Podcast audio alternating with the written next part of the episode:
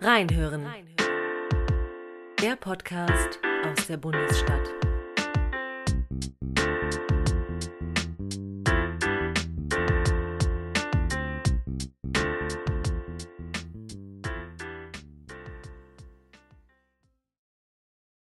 Verehrte Zuhörerinnen und Zuhörer, moderner Konservativismus, das klingt wie ein Widerspruch in sich.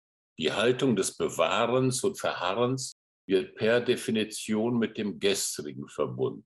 Darauf basierende Gewissheiten haben an Stabilität verloren. Das Erprobte, das Gesicherte ist nicht mehr per se das Mehrheitsfähige und Heimat des großen Mittelteils der gauschen Normalverteilungskurve. Die alten Volksparteien, vor allem die Union, gaben dem konservativen Grundgefühl der Bundesdeutschen eine Heimat. Keine Experimente, damit konnte man Wähler verlässlich hinter sich bringen. Ein breites bürgerliches Milieu, das Aufstiegsversprechen für alle und ein garantiertes Wohnrecht in der Mitte der Gesellschaft waren Wohlfühlkonstant. Aber, frei nach Brecht, die Verhältnisse, sie blieben nicht so. Klassische Milieus zerbröseln, das Parteienspektrum verbreitert sich, Globalisierung, veränderte wirtschaftliche Wertschöpfung und kulturell entrückte Eliten erzeugen Unruhe.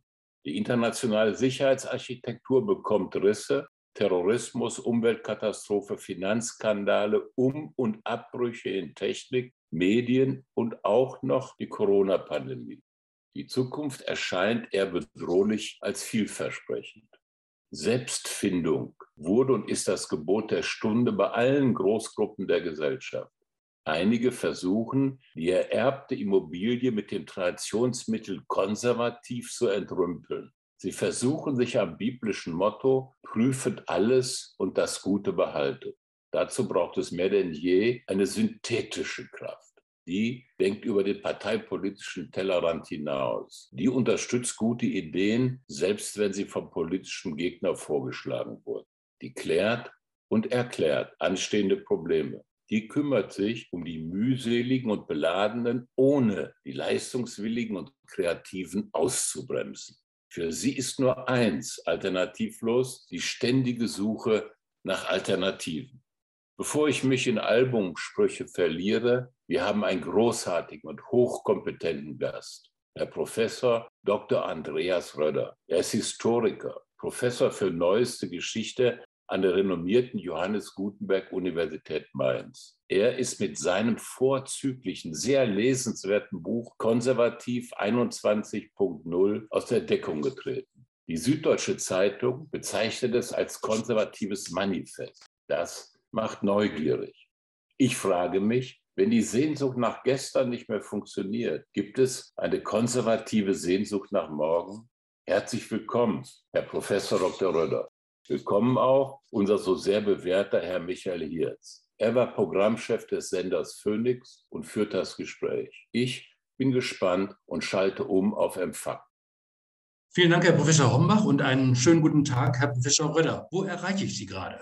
Herr Hirz, ich grüße Sie aus Washington. Hier bin ich für ein Jahr als Gastprofessor an Johns Hopkins. Ich habe diese Gastprofessur schon im vorangegangenen Jahr gehabt, da allerdings nur als Gastprofessor at home, habe also von meinem Schreibtisch aus Mainz äh, unterrichtet und kann in diesem Jahr aber jetzt hier glücklicherweise vor Ort sein. Wie erleben Sie denn gegenwärtig die innenpolitische Stimmung in den USA? Die war ja sehr aufgeheizt nach den Trump-Jahren. Ist das besser geworden? Hat sich das so etwas gelegt?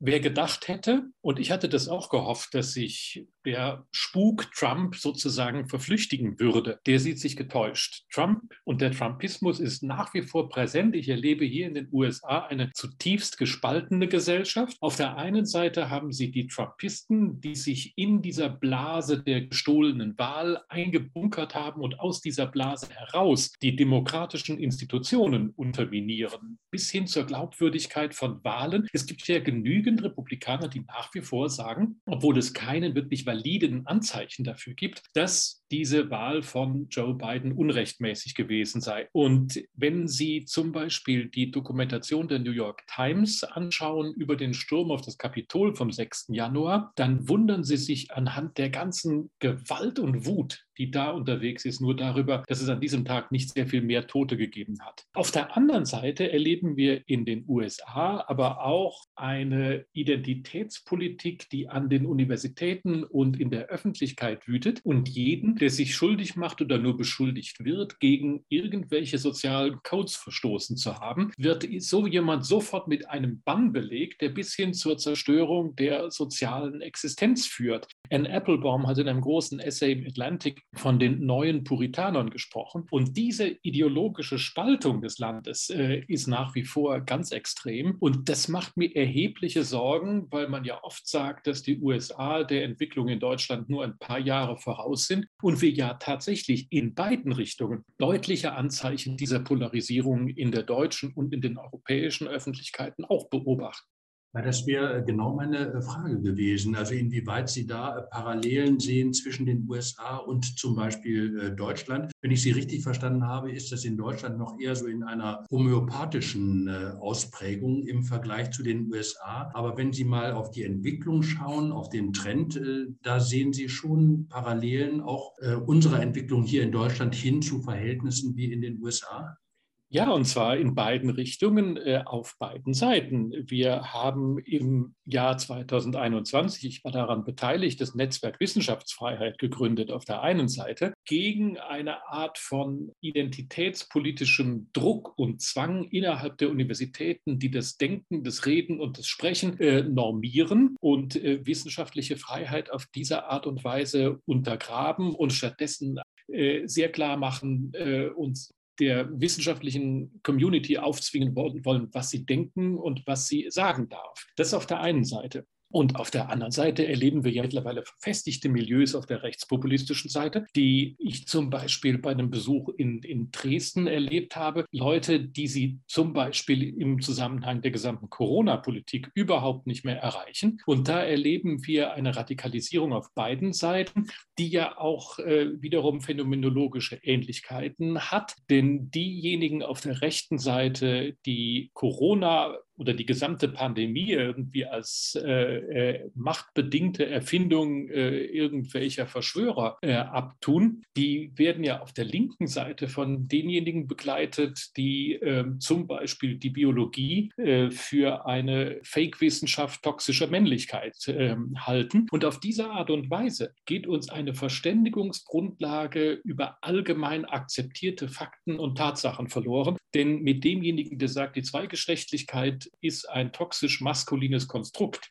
Können das heißt, Sie die Aufteilung der Menschheit in Männer ja. und Frauen. Genau, äh, mit solchen Leuten können Sie ebenso wenig mehr in einen irgendwie ähm, intersubjektiven Diskurs treten, mit wie mit denjenigen, die sagen, dass die Impfung lediglich dazu da ist, äh, dass Bill Gates ihnen sonst irgendwas in den Arm spritzt.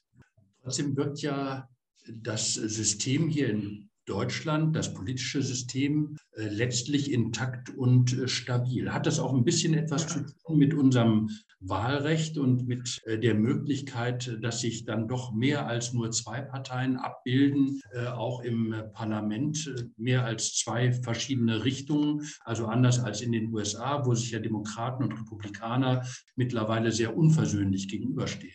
Das äh, Mehrheitswahlrecht hat natürlich äh, immer das Problem, dass es zu dieser Form von Polarisierung führen kann, wie Sie sie gerade nennen. Das Verhältniswahlrecht kann aber andererseits dazu führen, dass die Stimmen ausfransen und sie überhaupt keine Mehrheiten mehr äh, wirklich erreichen. Dann wäre das ähm, die Konsequenz eher einer Art von Implosion. Und ich wäre nicht ganz so optimistisch wie Sie, ähm, Herr Hirz, was so die Risiken des gesamten, des gesamten Systems und der gesamten äh, Situation angeht. Denn das ist es, ähm, was ich als Historiker auch immer wieder beobachtet habe. Verhältnisse wirken lange stabil. Und auf einmal, das kann dann ganz schnell gehen, verflüssigen sich Verhältnisse und dann erkennen Sie sie innerhalb von kürzester Zeit nicht mehr wieder. Wenn ich mir anschaue, was im November 2021 in Deutschland an politischer Kommunikation und an politisch kommunikativem Chaos über die vierte Welle der Pandemie los ist, dann äh, habe ich den bösen Verdacht, dass sich auch hier Unzufriedenheitspotenziale summieren können, die ganz schnell dazu führen können, dass Verhältnisse sehr instabil werden. Also insofern bin ich mir auch, was das Wahlrecht angeht, nicht so sicher. Wenn Sie nach Großbritannien schauen, ist es da eher so, dass das ähm, Mehrheitswahlrecht eher zu sogar einigermaßen stabilen Verhältnissen in sehr unsicheren Zeiten geführt hat. Die beiden großen Parteien sind ja nach wie vor als Parteien unangefochtener, als es die Volksparteien in Deutschland sind. Insofern würde ich mich auf die Frage des geltenden Wahlrechts nicht verlassen. Und äh, ich würde mich auch generell auf die vermeintliche Stabilität von Verhältnissen nicht zu sehr verlassen. Das Entscheidende ist, dass eine bürgerliche Mitte oder dass die demokratische Mitte der deutschen Gesellschaft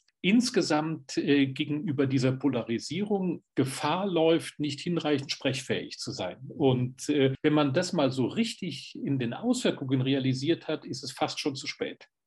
Kommen wir mal auf die äh, Parteien hier in Deutschland, die ja Träger eben dieser relativen Stabilität sind, die wir äh, noch haben. Äh, lange waren es ja die Sozialdemokraten, die unter der Ausdifferenzierung der Gesellschaft gelitten haben. Äh, sie haben erst an die Grünen verloren, dann später an die äh, Linke, noch später an die Union auch stark. Rechts von der Union hat sich jetzt die AfD etabliert. Offensichtlich hat es jetzt auch die Union stärker erwischt. Was hat die Union falsch gemacht, dass auch ihr dieser Status einer Volkspartei zumindest abhanden zu kommen droht? Die Union hat sich zu sehr nur darauf konzentriert zu regieren. Das ist für die Union gewissermaßen Teil ihrer DNA. Man hat die Union immer schon den Kanzlerwahlverein genannt, aber auch die Union als Volkspartei ist ja nie eine konturlose Einheitspartei gewesen. Diese Konturen sind der Union in den letzten Jahren allerdings verloren gegangen. Das, was man innerhalb der Union als Modernisierung bezeichnet hat, ist oftmals doch eher Anpassung an einen rot-grünen Mainstream gewesen. Und im Zusammenhang der Bundestagswahl ist es vielen Christdemokraten ja doch sehr schwer gefallen, äh, zu sagen, wofür die Union insofern steht, als sie sich damit unterscheiden würde. Was ist die Union mehr als die Programmatik von SPD oder Grünen minus 10 Prozent? Darauf haben viele Christdemokraten, führende Christdemokraten, keine wirkliche Antwort mehr gewusst. Und das ist das Problem, das die Union hat, dass sie eine Art von, von inhaltlichem Identitätsproblem hat und dadurch äh, sich schwer tut, die bürgerliche Mitte, die rechte Mitte in Deutschland äh, so zu repräsentieren, dass sie eine vernehmbare politische Kraft in Deutschland wäre. Aber machtpolitisch hat es ja äh, funktioniert. Das heißt, die Union hat auch bei einer inhaltlichen Aushöhlung, so habe ich sie äh, verstanden, äh, hat aber es dennoch geschafft, äh, dass an ihr vorbei und gegen sie eigentlich keine Koalition wirklich möglich war. Warum Richtig. hat das nicht funktioniert? Hat also dann tatsächlich Laschet die Wahl verloren für die Union oder greift es doch letztlich tiefer? Es greift natürlich tiefer. Sie haben schon recht. Also machtpolitisch hat das Ganze ja funktioniert, allerdings um einen hohen doppelten Preis. Der eine Preis war die Etablierung der AfD, die die Union über jedenfalls zwei Bundestagswahlen und ihre Ergebnisse hinaus substanziell stabilisiert hat, sodass an der Union vorbei nicht regiert werden konnte. Und der andere Preis ist aber der, dass äh, die Union, wie wir vorher schon besprochen hatten, ihr inhaltliches Profil, ihre inhaltliche Substanz verloren hat darin sehen sie auch, und das müssten sich Politiker eben immer mal wieder zu Gemüte führen, und das geht in diesem politischen Alltagsbetrieb dann oftmals doch sehr viel zu kurz. Ähm, Politik erschöpft sich nicht darin, die tagespolitischen Mehrheiten zu gewinnen, sondern der gesamte politisch-kulturelle Rahmen, innerhalb dessen politische Entscheidungen getroffen wird und der durch öffentliche Diskussionen äh, ausgehandelt wird, dieser politisch-kulturelle Rahmen ist wichtiger als nur die Frage der tagespolitischen Mehrheit äh, im Bundestag. Und die Union hat auf die tagespolitischen Mehrheiten geschaut und das gesamte Terrain dieser gesellschaftlich-politischen oder politisch-kulturellen Debatte vernachlässigt. Und da das eine etwas kurzfristiges und das andere etwas langfristiges ist, hat das kurzfristige gehalten, während das langfristige erodiert ist. Aber in der Folge ist jetzt auch das kurzfristige weggebrochen. Seit äh, Helmut Kohl und der politischen Wende von 1982 äh, scheint ja die Union nichts mehr zu fürchten, als, als äh, politisch rechts eingeordnet zu werden. War das die Geburtsstunde eben äh, der sogenannten CDU als Partei der Mitte? Hat da eigentlich ein Prozess angefangen, der sozusagen unter Merkel seine Vollendung gefunden hat? Ja, das ist natürlich der typische Fall des Kampfs um Begriffe. Und Kohl hat ja wie Sie richtigerweise, Sie haben 82 genannt, 82, 83 äh, massiv gekämpft gegen dieses Label Rechts oder Rechtsruck, soziale Kälte, neue Eiszeit, wie es 82, 83 immer hieß und hat das auch erfolgreich äh, behauptet. Die Union war in den 70ern auch sehr sensibel für die Bedeutung von Begriffen und für die Bedeutung dessen, dass es wichtig ist, um Begriffe auch zu kämpfen. Daraus geht auch dieses offensive Behaupten des Begriffs der Mitte hervor. Nur hat die Union diesen inhaltlichen Anspruch, um Begriffe zu kämpfen, in hohem Maße verloren und so ist das Ganze gewissermaßen sinnentleert geworden. Und während die Mitte für Kohl in den frühen 80ern schon noch die Ansage war, ich stehe für die bürgerliche Mitte, ist die Mitte ja mittlerweile zu, einem vollständigen, zu einer vollständigen Lehrformel geworden. Ähm, und äh, ich erinnere mich, Frau Bouffier sagte mal, wir sind die Mitte und ein bisschen rechts davon und ein bisschen links davon. Äh, und oben und unten und vorne und hinten und niemand weiß mehr wo. Ich glaube, dass für Kohl vom Prinzip her schon klar war, dass Mitte für die Union heißt die bürgerliche Mitte und die Union ist die Volkspartei der rechten Mitte und die Sozialdemokratie ist die Volkspartei der linken Mitte. Und davon lebt das politische System der Bundesrepublik. Ich sage noch einmal, Volksparteien sind keine Einheitsparteien. Und das ist mittlerweile in der öffentlichen Diskussion auch im Selbstverständnis der Union. Trotzdem, äh, vielleicht noch mal einen Sprung zurück. Ich habe so den Eindruck, dass Programme eigentlich für Wähler keine große Rolle mehr spielen. Äh, ich kenne wenige Menschen, die überhaupt ein äh, Parteiprogramm ein, auch, oder ein Wahlprogramm nur gelesen haben. Sie richten sich stärker nach Personen aus. Und auch bei Angela Merkel hat es ja gereicht, äh, bei, eine, bei ihrer letzten Wahl oder vorletzten war es sogar, glaube ich, dass sie gesagt hat, sie kennen mich. Also das heißt also, es war ganz auf diese Person zugeschnitten. Was heißt das denn für die Zukunft von Programmparteien? Wenn ich Sie richtig verstanden habe, sagen Sie, das ist schon wichtig, dass man einen erkennbaren inhaltlichen Markenkern hat.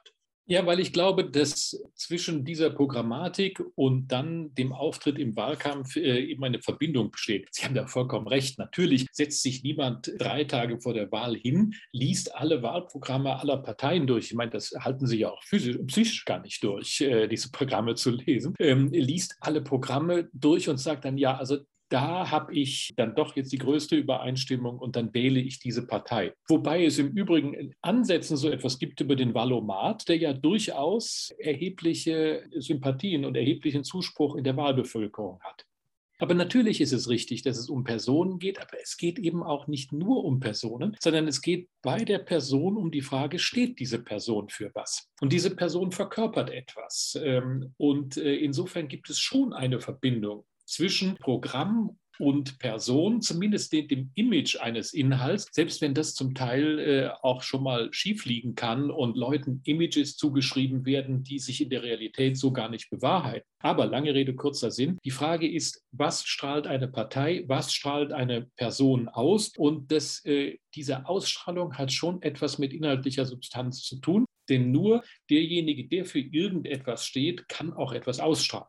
Das heißt, äh, dieser Anspruch der Union, der gelegentlich formuliert wird äh, und der unter dem Dach Mitte dann läuft, heißt also, wir sind konservativ, wir sind aber auch sozial und wir sind liberal, bedeutet so eine gewisse Überdehnung hin ins Beliebige? Ja, wenn man es so formuliert und so kommt das ja oft rüber, dass man schon, während man das hört, ist man ja eigentlich schon fast eingeschlafen, äh, weil es so, so, so wohlfeil klingt. Wenn man es aber ernst nimmt und wenn man es übrigens auch entsprechend kommuniziert, ist das Ganze ja doch gar nicht so banal. Die Union reibt sich ein wenig darin auf, dass sie äh, von den drei Wurzeln spricht, der Sozialen, Sie haben es gerade genannt, der Liberalen und der Konservativen. Und dann tut die Union aber so, als seien das nicht drei Wurzeln, die sich miteinander verbinden zu etwas Neuem, sondern als seien das drei Säulen und die dann auch noch gegeneinander stehen würden. Im Ernst ist es so, dass sich tatsächlich diese drei Wurzeln, wenn man in dem Bild bleiben will, zu einem neuen, nämlich Christdemokratie miteinander verbinden. Und die eigentliche DNA von Christdemokratie ist das, was in dem sperrigen Begriff der Subsidiarität steckt. Und wenn Sie sich das etwas genauer angucken, ist das eigentlich ein hoch unterscheidbares oder unterscheidendes politisches Programmelement, weil es etwas zu tun hat mit der Frage, wie sehe ich das Verhältnis von Individuum und Gesellschaft? Äh, beziehungsweise Staat. Äh, und wenn ich es etwas vereinfacht sage, während äh, der Liberalismus stärker auf die Eigenverantwortung setzt, ähm, Sozialdemokratie stärker auf die staatliche Fürsorge setzt, ist diese Idee von Subsidiarität die, dass der oder die Einzelne so lange für sich selbst verantwortlich ist, wie es eben geht. Und wenn diese Selbstverantwortung nicht mehr funktioniert, aber nur wenn sie wirklich nicht mehr funktioniert, dann setzt die Solidarität der Gemeinschaft ein. Das ist ein äh, ganz eigenes äh, sozialpolitisches Konzept. Und wenn die Union das konsequent durchdenken würde, würde sie auch zu eigenen, ganz unterscheidbaren ähm, Auffassungen kommen. So ein Beispiel in dem Zusammenhang ist allein, und dann sind wir wieder bei den Begriffen, die Frage von Gleichberechtigung oder Gleichstellung. Viele Christdemokraten haben sich angewöhnt, so wie das jetzt alle tun, dass man von Gleichstellung spricht. Aber Gleichstellung ist eigentlich ein Ansatz, der auf Ergebnisse zielt und damit staatsinterventionistisch angelegt ist. Gleichberechtigung hingegen würde bedeuten, dass man für möglichst gleiche, möglichst faire Ausgangschancen sorgt und dann die Unterschiedlichkeit von äh, Ergebnissen, die aus dieser Situation äh, heraus hervorgehen, dann auch akzeptiert hätte auch was mit dem Umgang mit Ungleichheit zu tun. Wir tun heute immer so, als sei Ungleichheit per se Ungerechtigkeit. Dabei kommt es ganz darauf an, wie Ungleichheit eigentlich begründet ist. Die entscheidende Voraussetzung für eine akzeptable Ungleichheit ist aber Fairness in den Startchancen. So, und wenn wir das alles durchdenken, sind wir bei sehr grundsätzlichen und unterscheidenden politischen Positionen. Und wenn die Union das täte, käme sie zu sehr eigenen sozial- und gesellschaftspolitischen Positionen, die sie dann auch sehr offensiv vertreten könnte. Und wenn man das täte, dann wäre nochmal wieder ganz anders Stimmung in der Hütte. Ich würde ganz gerne über das äh, C äh, bei CDU und äh, mhm. CSU mit Ihnen reden es ja gerade selbst angesprochen. Äh, man hat so den Eindruck, das ist so äh, etwas, was verschämt in die Ecke gestellt ist, ja. weil natürlich den Menschen heute weitgehend der religiöse Bezug äh, fehlt im privaten Bereich. Dann können sie auch politisch-gesellschaftlich wenig damit, damit anfangen. Jetzt hat aber, ich glaube, es war Annegret Kramp-Karrenbauer bei einem Parteitag das christliche Menschenbild wieder als zentralen Wert der Union benannt.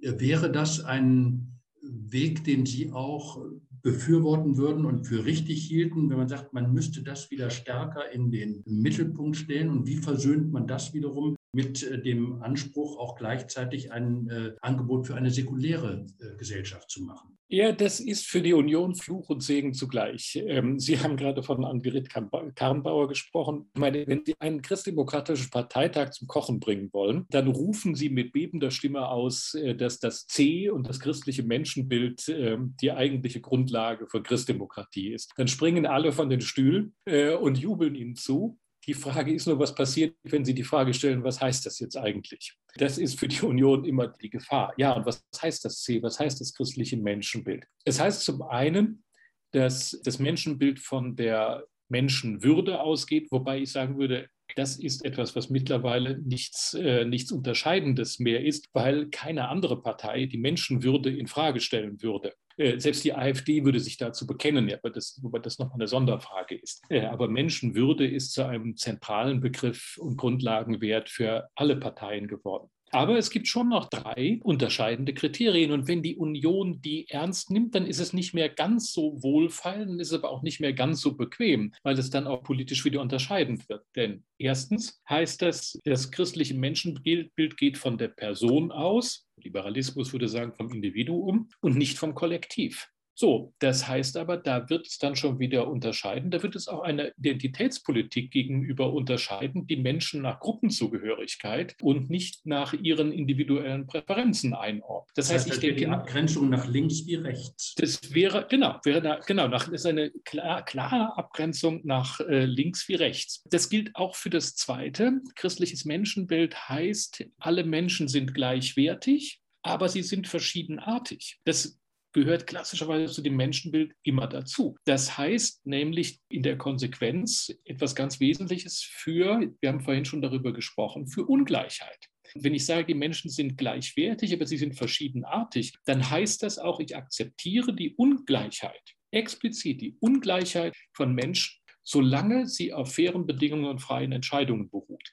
Das heißt aber zum Beispiel in der Familienpolitik, dass ich akzeptiere, ob Familien ihre kleinen Kinder selbst betreuen oder ob sie sie staatlich betreuen lassen wollen. Ich schreibe als Staat nicht vor, wie Menschen leben sollen. Und von dieser Art und Weise den Menschen vorzuschreiben, was jetzt eigentlich ein traditionalistisch überkommenes, veraltetes Familienbild ist und was ein modernes, zeitgemäßes Familienbild ist. Also von dieser Bevormundung ist die Union in den letzten äh, Jahren ja auch nicht frei gewesen. Und ein drittes kommt hinzu, das christliche Menschenbild, da ist es übrigens äh, mit dem humanistischen Menschenbild eng verwandt, geht davon aus, dass der Mensch fehlbar ist. Das heißt, der Mensch ist aber auch nicht im Besitz der absoluten Wahrheit. Das richtet sich gegen solche absoluten Wahrheitsansprüche, äh, die dann eine Vorstellung zu einer unhinterfragten Ideologie erheben. Das heißt, das christliche Menschenbild ist sich immer bewusst, dass die Dinge auch ganz anders sein können und wie gesagt, dass ich nicht im Besitz der Wahrheit bin. Aber sagen Sie das mal äh, in klimapolitischer Hinsicht öffentlich. Ich meine, da merken Sie, dass diese Dinge, die so theoretisch klingen,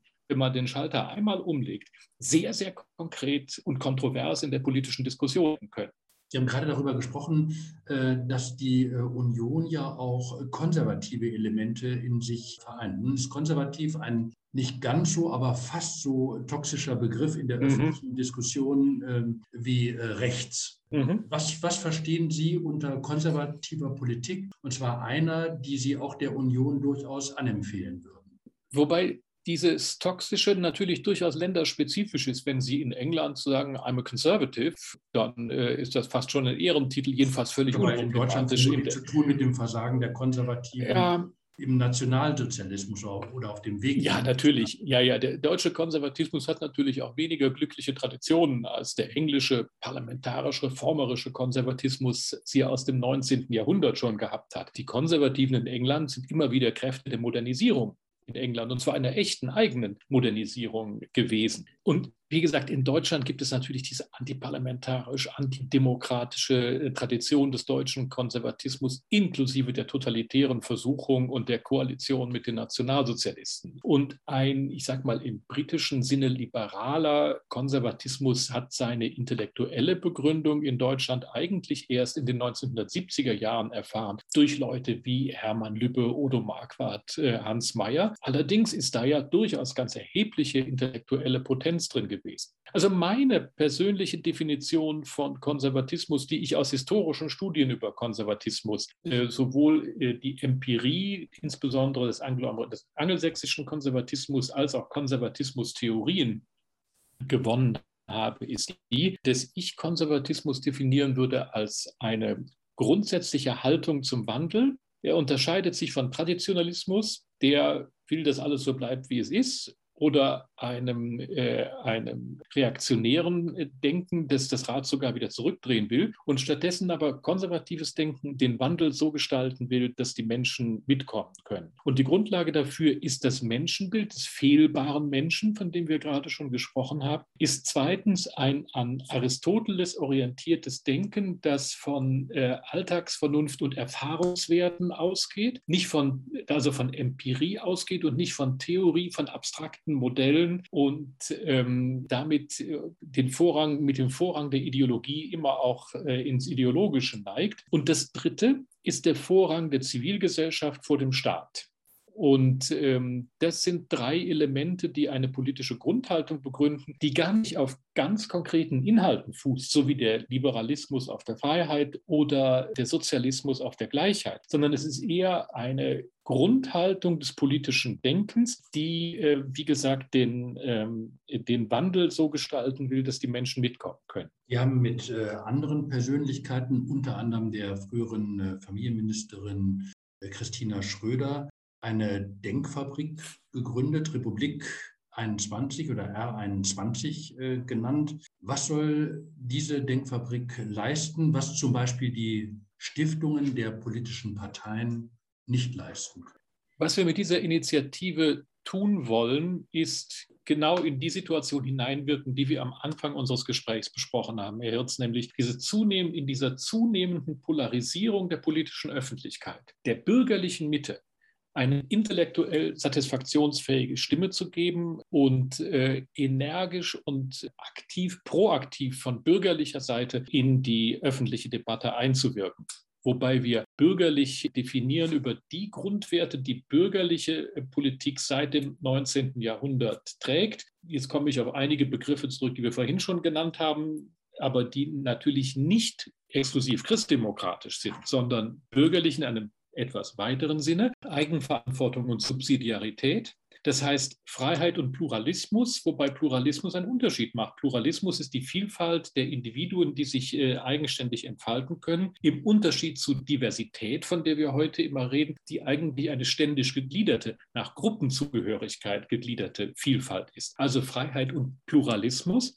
Das dritte ist Rechtsstaatlichkeit. Auch das ist eine Abgrenzung nach rechts und nach links, weil der Rechtsstaat sowohl der Hüter der Humanität ist, als auch der Hüter der Ordnung. Und viertens, Wettbewerbsorientierung, Marktwirtschaft und Technologieoffenheit. Insofern ist das Bürgerliche inhaltlich klarer bestimmt als das Konservative, über das wir vorher sprachen. Konservativ ist demgegenüber eine Grundhaltung, wobei sie auch nicht falsch liegen, wenn Sie sagen, Moment mal, liberal, konservativ und bürgerlich, das sind Dinge, die nicht weit auseinander liegen. Das ist in der Tat der Fall. Also liberal-konservatives Denken und bürgerliches Denken, darin dazwischen sehe ich dann auch keinen Widerspruch. Es würden, gibt nur unterschiedliche Akzente, wie ich das Ganze äh, jeweils definiere. So, und wir sind eine überparteiliche und unabhängige Initiative und dadurch können wir zugleich unabhängiger und freier sein, als eine politische Partei oder auch eine parteinahe Stiftung es sein kann, wobei wir uns explizit nicht als Kontrahenten von politischen Parteien oder politischen Stiftungen, sondern als Partner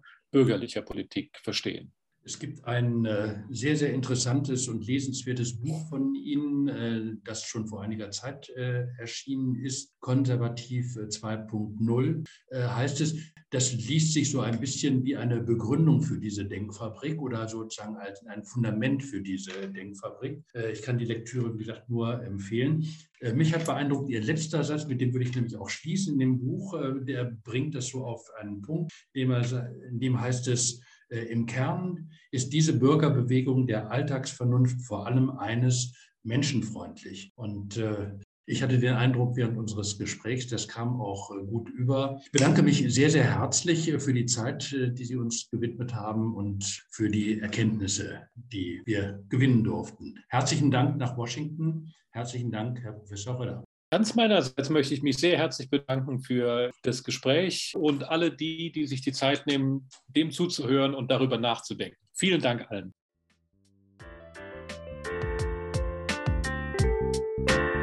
Reinhören, reinhören. Der Podcast